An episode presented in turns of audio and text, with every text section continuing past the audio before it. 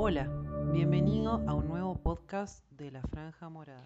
Hola chicos, ¿cómo andan? Soy Selene Pasuti, estudiante del cuarto año de la carrera Licenciatura en Obstetricia. En esta oportunidad vengo a traerles este resumen de los laboratorios que se piden en cada trimestre de embarazo.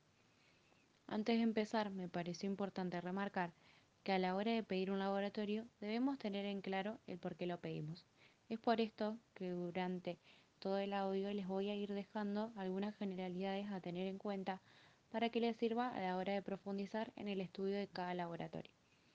Bueno, para empezar, en un primer trimestre de embarazo pedimos un hemograma completo donde debemos prestar especial atención a los valores de hematocrito y hemoglobina que nos indicarían una posible anemia materna. También pedimos grupo y factor RH, donde es importante para hacer un diagnóstico precoz de una incompatibilidad sanguínea y si necesitamos alguna transfusión. Glucemia en ayunas para determinar el valor de glucosa en sangre y un diagnóstico precoz de algún tipo de diabetes. Orina completa y urocultivo para la detección de lesiones renales, proteinuria o infecciones urinarias. En cuanto a serologías, vamos a pedirlas para la detección de infecciones de transmisión vertical, como por ejemplo Chagas, que solo lo vamos a pedir en el primer trimestre.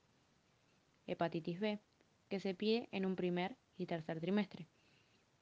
VIH, donde vamos a pedir un test ELISA en cada trimestre.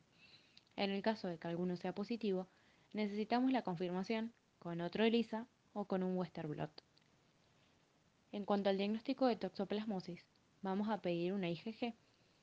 En el caso de que sea positivo, vamos a pedir una IgM o un test de avidez para determinar la antigüedad de esta infección.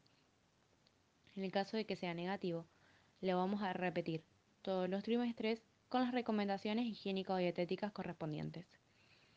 En cuanto al diagnóstico de sífilis, vamos a pedir una prueba no treponémica que se llama BRL. En el caso de que sea positivo, necesitamos la confirmación por medio de una prueba treponémica. Bueno, ahora vamos al segundo trimestre de embarazo, donde vamos a pedir un hemograma completo, una prueba de tolerancia oral a la glucosa entre las 24 y las 28 semanas de gestación. Consiste en una primera extracción de sangre en ayunas. Después se pide a la mujer que ingiera 75 gramos de glucosa disueltos en 250 o 300 centímetros cúbicos de agua. Se esperan dos horas y se vuelve a extraer sangre. Esto nos serviría en el diagnóstico de diabetes gestacional.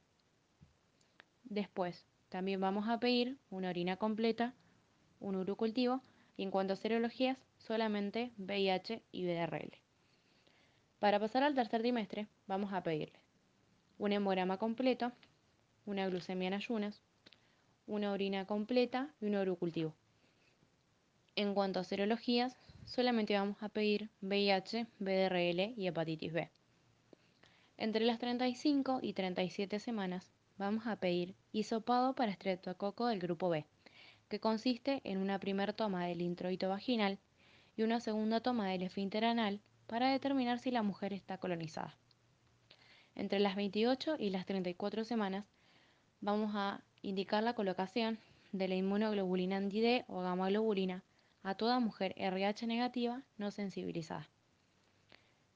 Bueno, es importante tener en cuenta que a la hora de iniciado el trabajo de parto, todas las serologías estén actualizadas del último trimestre, con la salvedad que la BDRL no debe tener más de un mes de antigüedad y el hisopado para estreptococo del grupo B no debe ser de más de 5 semanas. Por ahí les dejo un consejito que me sirvió a mí a la hora de sentarme a estudiarlos, es primero, eh, memorizarme lo que corresponde a extracciones de sangre, después lo que tiene que ver con orina y por último las serologías y las recomendaciones específicas de cada trimestre. Espero que les haya servido y cualquier duda que tengan pueden consultarme. Les mando un beso.